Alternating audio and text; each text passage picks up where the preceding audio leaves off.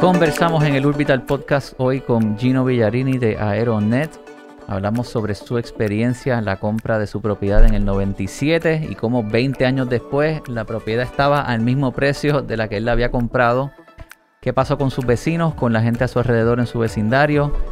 Hablamos además a nivel macro sobre el precio promedio de las casas en los Estados Unidos. Esto y mucho más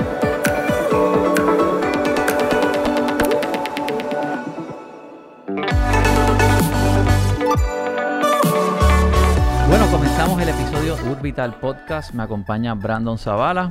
Buenos días. Aparentemente no lo reconocieron en los estudios y lo hicieron esperar afuera. Eso pasa cuando siempre te vistes bien y después vienes un día en polo y jeans y la gente como que dice, adiós, ¿quién es este? Y después vengo en un polo Friday. Nos acompaña también Gino Villarini de Aeronet. Muy buenos días. Gracias por estar con nosotros, Gino. Contentísimo de estar aquí. Gino, vamos directamente al grano. Aquí muchos de los temas que tocamos tienen que ver con las bienes raíces, los precios de las propiedades, la gentrificación, la demanda, la pandemia, los impactos del mercado, las condiciones que han creado que el comportamiento del mercado esté como está hoy, que es en recuperación, precios incrementando, mucha gente diciendo que no hay propiedad asequible y de dónde sale todo esto, cuál era la posición de diferentes personas, cuál ha sido su experiencia. Esos son los temas que queremos tocar. Así que vamos directamente al grano. ¿Dónde tú vives? Eh, en el área de Montelledra. Montelledra. Eso es, eso es Caimito. Por Caimito. Ok, Montelledra definitivamente pasó por el periodo de burbuja. Mucha gente estuvo underwater. ¿Tú compras en Montelledra en qué año? 1997. Así que tú fuiste de los primeros en comprar yo compré, sí. ¿Tú compraste cuando era proyecto nuevo? Cuando era proyecto nuevo, un año antes de casarme también. Esto... Así que, eh, actually, yo iba a comprar un apartamento, estábamos viendo un apartamento y una amistad mía me dice, mira, y están haciendo una organización nueva, vete para allá. Fuimos allá, estaba fuera del budget de nosotros en aquel momento, eh, eh, pero con un poco de ayuda hicimos, hicimos, compramos eh, en, en, básicamente la casa nueva. Cuando la urbanización estaba... ¿Qué se llama? ¿La urbanización de Montelledra era cuál? Eh, Árboles de Montelledra. Ok, Árboles de Montelledra. ¿Compraste en Árboles de Montelledra en el 97? Para esa fecha se iban en 350. Yo, no, eh, yo pagué 315 porque era esquina la casa. Eh, los precios comenzaban en 275 o 285.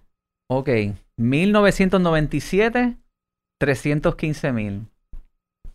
¿Y el interés para aquel entonces? Más o menos, ¿cuál fue el interés para ese proyecto nuevo? Yo no me acuerdo, hermano, francamente. Han pasado tanto tiempo. Lo sí que te puedo decir es que como yo era primer comprador, éramos jóvenes, o pagué sobre interés. Eh, nos pidieron 20 firmas, 20... Yo le pidieron la firma hasta el Papa, darnos la hipoteca. Pero, eh, francamente, no, recuerdo el interés que estaba en ese momento. Ahora, vamos a hacer un fast forward, 97. 10 años después, 2007-2008, el pico, antes de que viniera el gran, eh, la gran caída, hay transacciones de 595, 615 mil. Definitivo, sí. ¿Tuviste, ¿Tú estuviste en ese boom? Sí, lo vimos, vimos ese boom. En un momento... Eh, ¿Refinanciaste? ¿Hiciste ese...? No, fíjate, no refinancié. Esto... Sí supe de, mucha gente que lo hizo. Yo llegué a tasar la casa justo antes que se cayera el mercado y me tasó como 7, 7 y medio. Siete y medio te básicamente el doble de lo que habíamos pagado. Y seguramente cuando tasaste te ofrecieron refinanciar para decir, hazte la terraza. Claro, sí, sí. Eh, tuve amistades que lo hicieron. Eh, no la pasaron Refinanciaron su casa casi un 100% de los que podían. O sea, estaban sacándole todo el cash que pudiesen a la, propiedad. Y, obviamente pues lo utilizaban para varias cosas. Le hicieron terraza, le hicieron piscina. Y unos cuantos años después, ya tú sabes, estaban underwater. Tuvieron que liquidar, e irse, esto, de entregar la propiedad al banco. Vamos a ir 10 años después, del 2008 al 2017-18. De 595 bajaron y se volvieron a vender de nuevo. En el 2015 y 2016 hay transacciones en 320, 380, 315. Exactamente. las casas volvieron al valor original de cuando la urbanización era, era 20 años después. 20 años exactamente después. Entonces, lo que mucha gente no toma en consideración es toda la gente que había refinanciado, gente que quizás compraron durante el 2010-2011, que todavía compraron en 450 y en el 2017 se estaban vendiendo en 315 mil dólares. O sea, el precio original que tú compraste en el 97.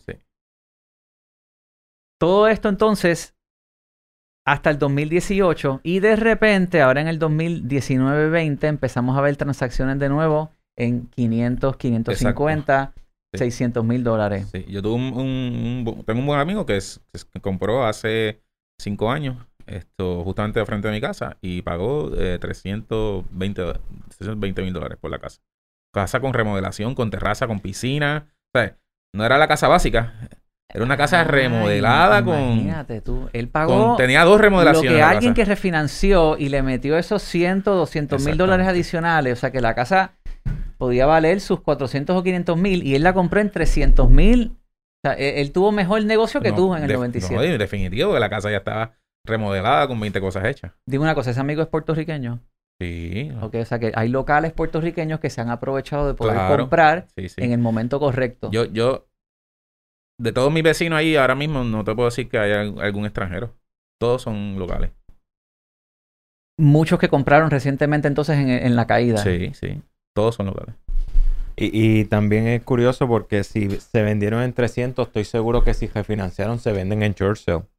O sea, que no es una reventa normal porque el préstamo debe 500, 600 mil dólares todavía. O sea, en 10 años a lo mejor no bajaste esos 200 mil del principal.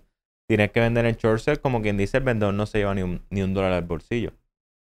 ¿Tú llegaste a trabajar algún short sale en esa zona durante ese, ese tiempo? Eh, Milton Cejano de nuestra oficina sí trabajó sale en árboles de Montelledra. Yo he trabajado más lo que son los sale en el área de Caguas Real que ahora mismo con este tipo de mercado están pudiendo vender por encima de incluso de refinanciamiento que hicieron en el 2010, 2011 y propiedades que tenían una diferencia igual de 200 a 300 mil dólares que debían más y el valor actual en el mercado era de 340. Un tema que no se ve en esta narrativa es todas esas personas que o refinanciaron o compraron justo antes de la caída y estuvieron debajo de la rueda por tanto tiempo. Entonces ahora se han ido recuperando. Eh, Sí, tengo amistades que han tenido hasta irse del país por el problema de, de, de, de ese problema. ¿Entregaron la casa o se Entregaron la casa y, entonces el trabajo que, tenían aquí localmente, pues no le daba para pagar casa, tuvieron que entregar la casa y irse a Estados Unidos a vivir y, buscar mejor vida allá. Si yo estuviera mirando oportunidades ahora, yo buscaría dónde todavía los precios están por debajo, qué áreas no se han recuperado. Por ejemplo, Río Piedra ¿Qué zonas hay donde uno puede encontrar todavía precios bastante accesibles por el hecho de que no, la recuperación no ha llegado a esas áreas? Pues mira, yo, estoy viendo nuevas tendencias, por ejemplo, incluso el mercado de Dorado Beach es un mercado donde las personas que quizás compraron en un millón o dos millones, ahora están vendiendo en siete, ocho, nueve millones. Y lo que hacen es que se están mudando a Sabanera de Dorado. Y ahora Sabanera de Dorado, una propiedad no te vale menos de 1.4. Entonces, cogen ese, esa ganancia capital, ese equity de 7 millones, se van a una casa de 1 o 2, le sobran 5 y con eso entonces o hacen inversiones o básicamente lo dejan en la cuenta. O se mudan quizás de áreas como Guaynabo Condado, se mudan quizás de, digamos, de Condado a la Villa de Tojimar, se mudan a estos mercados que tienen mucho más pies cuadrados, tienen más patios y quizás vendieron su apartamento en condado de 2.000 pies cuadrados, ahora se pueden mudar a una casa de 5.000 pies cuadrados en Guaynabo por la mitad del precio.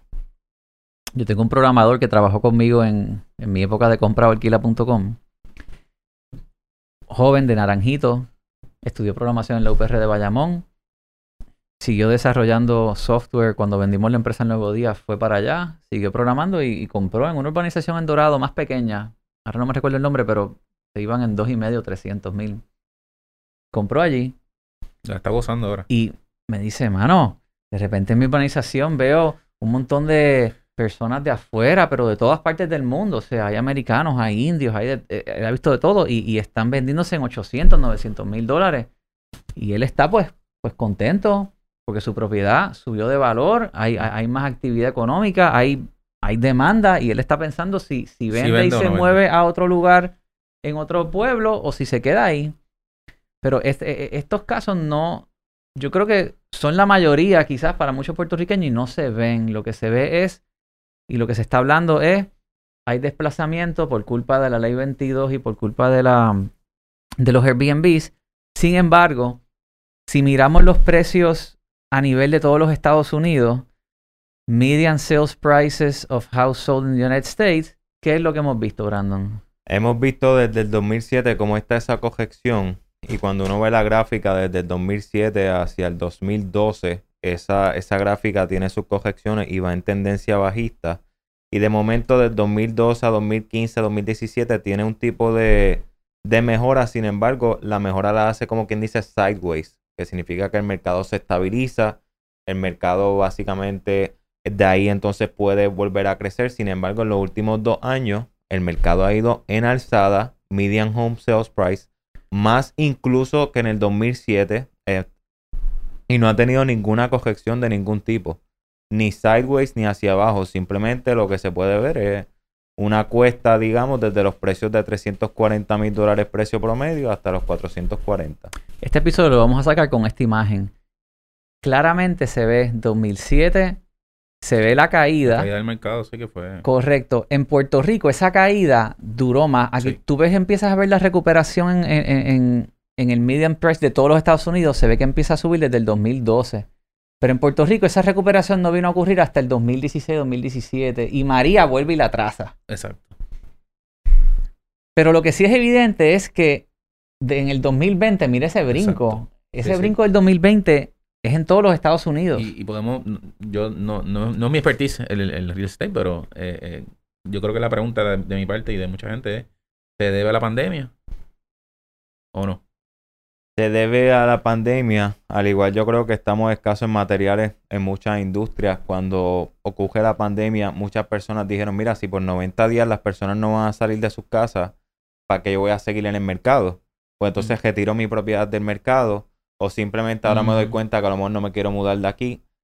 Hay ese retiro del mercado, no hay ese movimiento en economía. De momento, cuando se abre la economía, personas que querían mudarse de donde estaban tuvieron 90 días, quizá un apartamento, una caja de zapatos. Se crea este embudo básicamente de una demanda. No hay inventario. El poco inventario que hubo se, adquirió, digamos, en un mes y medio, en 45 días. Cuando entonces se adquiere ese inventario, queda toda esta demanda, todos estos compradores precalificados con dinero que tenían quizás ahora más dinero eh, que antes de la pandemia por toda la ayuda. Y luego entonces la propiedad que va saliendo, que baja como digamos como una gota de suero, tan pronto la propiedad sale ya tiene oferta.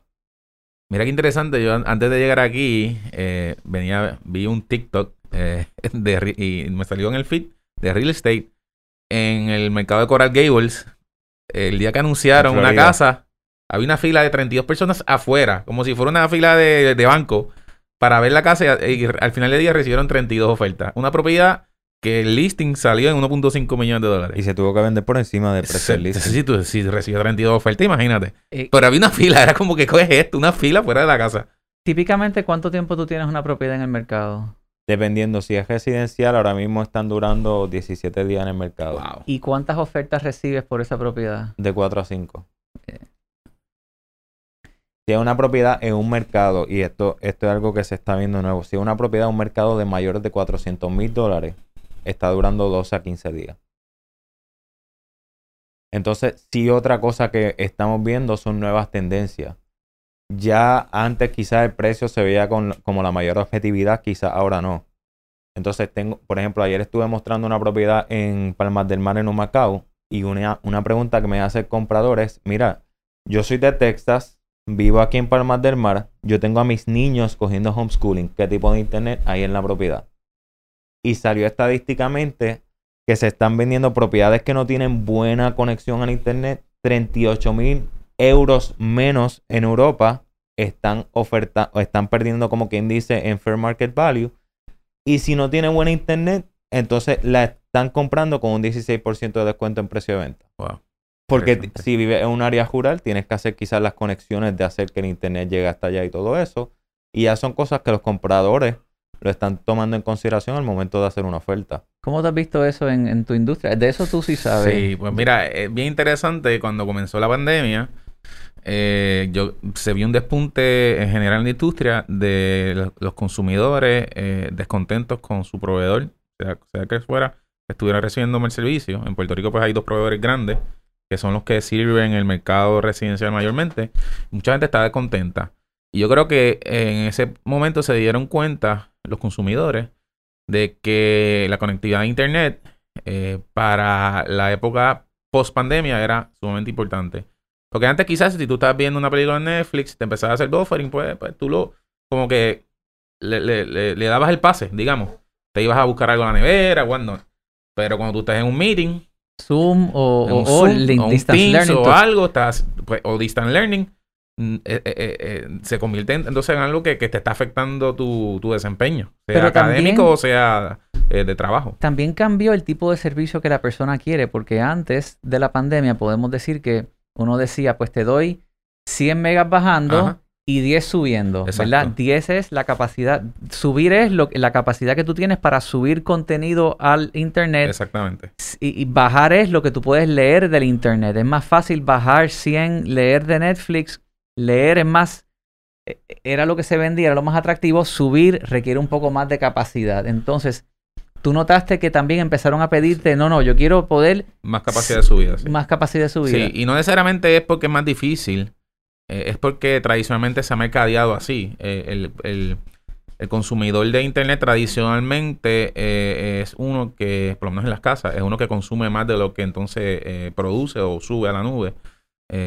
Así que tradicionalmente muchos productos se han mercadeado así. Si hay, digamos, hay un legacy técnico en algún tipo de, de, de tecnología, como la de, por ejemplo, lo que usa la compañía de cable TV, el DOCSIS, que entonces técnicamente sí hay unas limitaciones de, de subida y bajada, eh, el DCL también tiene esas limitaciones, pero entonces ya cuando estás con otros tipos de tecnologías no existen, Eh, simplemente eh, es más un, digamos, un play de mercadeo porque todas las compañías se mercadean de esa manera. Pero sí, de ahí para adelante estamos viendo de que entonces a nivel de marketing y a nivel de ofrecimiento tienes que entonces ofrecer capacidades mayores de subida porque lo requiere el consumidor. Lo está utilizando para hacer sus videollamadas, para tener archivos en el cloud, etcétera, etcétera. Una de las razones por las cuales yo creo, yo atribuyo definitivamente que gran parte del cambio en el mercado fue la pandemia. Sin embargo, en Puerto Rico tú tienes el dinero de la recuperación de María, que tardó en entrar, pero finalmente entró y esos fondos de reconstrucción crean empleo, traen dinero. En adición están los fondos de la pandemia. En adición hay impactos como, por ejemplo, la caída del edificio en Miami. Mucha gente dijo, no quiero vivir en condominio. Aquí también hubo temblores. Exactamente. La gente quiso de repente entonces mudarse. Tú combinas todos esos factores y aquí lo que, lo que ocurre entonces es una, una demanda inesperada. Eh, y sí. específica. Yo Sí. pienso que específica ya la gente quizás va a un condominio en San Juan o, o cerca del área costera y ve una grieta y a lo mejor ya Mm. no opta por comprarlo. Correcto. Y- No quieren y estar mucho de- encerrados ahí. Muchos edificios de esa área pues son edificios que tienen ya sus 30, 40 años. Y entonces en Miami las certificaciones de se hacen cada 40 años. ¿Cuánto tiempo se hacen en Puerto Rico? De todos esos edificios de condado quizás son de 1960, 70, 80. No se ha hecho certificaciones. O sea, eso te lleva entonces a, a cambiar incluso el reglamento, quizás de cómo se hacen las certificaciones de ingeniería. Y, y yo creo que también tocando el tema del Internet, también yo creo que hay un cambio generacional quizás en las personas que solicitan Internet, porque muchas abuelas y abuelos que con el cable TV y, y la televisión local estaban bien, pero Sí. cuando les toca cuidar a los niños, porque los padres van a trabajar y están virtuales, pues entonces necesitan Internet para que el niño se conecte a Zoom a la clase. Claro, sí, definitivo. Y ahora entonces como esa área rural, pues entonces quizás no, no tenía la necesidad, pero ahora sí la tiene y como entonces en el área rural, todos estos cambios hacen que el mercado se convierte y el comprador se convierte en una persona que busca más información y es mucho más específico a la hora de comprar. Entonces, ¿estamos en otra burbuja o todavía falta? Si miramos, antes de hacerte la pregunta y me re- respondas, si miramos esta misma gráfica, habíamos visto median sales price of houses sold, que se ve ese incremento en el 2021. Y si miramos entonces otra estadística, delinquency rate on single family residential mortgages, las delincuencias están por el piso. La- el, el pico fue en el 2010. Todo el mundo empezó a entregar las casas. Estamos debajo del agua, las entregaron. Exacto, sí, sí. 2020 se están vendiendo caras, pero el delinquency rate Está está por el piso. Así que hay una burbuja. ¿Qué es lo que podemos esperar en estos próximos dos a tres años en el mercado? Lo que podemos esperar que poco a poco salga más inventario y al salir más inventario eso pueda estabilizar un poco o hacer una pequeña corrección en el mercado. Ahora mismo hay 50.000 hipotecas en moratoria.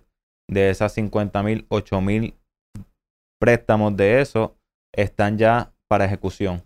O sea, más de un 10% de esos préstamos ya están para ejecución. Eso está creando entonces un problema de oferta actual. Actualmente. Entonces, tan pronto eso salga, porque ¿qué pasa? No es lo mismo que María, que en María cuando hubo la moratoria fue por tres meses. Mm. Aquí en la pandemia se extendió, se extendió, se extendió. Ahora salieron unas ayudas de parte del gobierno para personas que cualifiquen para poder pagar los atrasos en hipoteca. Pero yo pienso que cuando empieza a salir poco a poco ese inventario que ha estado también en ese embudo, digamos, eh, de tribunal o de atraso y se pueda resolver las propiedades que se ejecuten y no, pues esto puede estabilizar un poco el mercado porque inversionistas que quizás previo a la pandemia compraban en, eh, en subasta de tribunales, al no haber ejecuciones no pueden comprar en subastas de tribunales, pues entonces entraron al mercado a competir contra el comprador normal. Y al competir contra el comprador normal, básicamente tiene que quizás aumentar de un 10 a un 15% su oferta. Al aumentar de un 10 a un 15% su oferta, ese markup que él tuvo que hacer, él tiene que, tomarlo en consideración y pasarlo para adelante. Y quizás el tasador cuando hace la tasación no ve ese markup, pero el comprador está dispuesto a hacerlo simplemente porque no quiere pasar tres meses más buscando una propiedad y perder la oportunidad. Una pregunta, ahora que estás hablando de eso, pues, eh, eh, ¿existe actualmente un, un grupo de quizás de, de propiedades pre-pandemia o quizás de, lo que viene de los foreclosures de 2008 en adelante que todavía los bancos lo estén como que aguantando. Porque están esperando que, los precios suban para entonces poder... Sí, y esto es bien interesante que lo traes a, coalición. También los mergers de los bancos actuales, eso hace que adquiriera un Volks, digamos, cuando adquieren eh, a Santander, a Scotia, adquieren Volks y ahora a lo mejor los bancos están diciendo en este mercado puedo salir ahora. Exacto. Estaba viendo quizá una propiedad que sale reposeída como un banco eh, de Puerto Rico, pero el préstamo original, quien ejecutó esa compra, fue BBVA, Bilbao. Pero ahora sale al mercado porque la tiran ahora en el mercado porque la pueden sacar a un precio que quizás no podían en los últimos dos, tres años. recuperan o hasta ganan dinero. Eso hace que ese tipo de bulk, ese tipo de propiedades, quizás que estuvieron aguantando por un tiempo, o quizás que ellos mismos dijeron, mira, vamos a dejar que no la alquilen, como muchos fondos hacen. Mira, quizás no me pague alquiler, pero cúbreme el crimen, porque yo lo que quiero es que no me vandalicen la propiedad. Exacto. Si la dejo vacía y me la vandalizan, pues entonces va a perder un 25, un 30% de valor. Manténla ocupada y quizás este es el momento ahora de decir, mira, vamos a salir a vender, podemos vender quizás a un mayor precio. Y esos bulk sí lo están haciendo y esos pools sí lo están haciendo y se están vendiendo tanto inversionistas de allá afuera, fondos que están viniendo, como inversionistas locales. Gran parte del problema con la caída también es mucha gente perdió sus trabajos y no tenían la capacidad de pagar y eran préstamos subprime que quizás otorgados a personas que no cualificaban. Yo también he notado que el perfil del comprador hoy es diferente, tiene más capacidad, el banco también no está tan arriesgado. ¿Tú crees que que el mercado ha sido más pausado en otorgar préstamos y que aunque se estén vendiendo a precios más caros, es un préstamo más seguro de lo que había en el otro en, en el 2008. Sí, ese proceso de screening de parte del banco es mucho mayor. Ahora este, también incluso los, los préstamos federales te exigen, eh, una, tienen un mayor renglón para que puedas cualificar. Pero sí también la persona local o, o, o, el puertorriqueño está diciendo, mira, yo estoy pagando, llevo pagando tres años de renta en 750. Con los intereses de ahora yo me compro una propiedad de 120 mil, 130 mil y pago 400 dólares. Mm. O sea, que a lo mejor ese cambio también de interés, y por eso te hice la pregunta al principio, ¿cuál era el interés en ese tiempo? Porque a los intereses estar tan bajos ahora, la persona dice, pero espérate, si ya yo he rendido planilla por los últimos dos años y puedo cualificar para esta propiedad, yo puedo pagar casi la mitad de lo que pago en renta y puedo ser dueño de mi propia propiedad. Vienen años muy interesantes por ahí. Gino, gracias por la participación. gracias por la invitación. Tu experiencia. Qué bueno que compraste en un buen momento y que se recuperó. Ahí tienes tu, tu equity, eh, está, está seguro. Bueno, hay que estar pendiente siempre de lo que está pasando en el mercado. no, tomó unas decisiones bien sabias y el no refinanciar, me imagino que la tentación en aquel entonces. Había presión, había presión. no, me imagino que había una yo creo Que, yo creo que fue mi esposa la sabía, no fui yo. mano, uno, uno, mucha gente refinanció y, y, se, y se fastidiaron. Eh, gracias a todos. Seguimos contando más historias como estas en el Urbital Podcast en futuros episodios.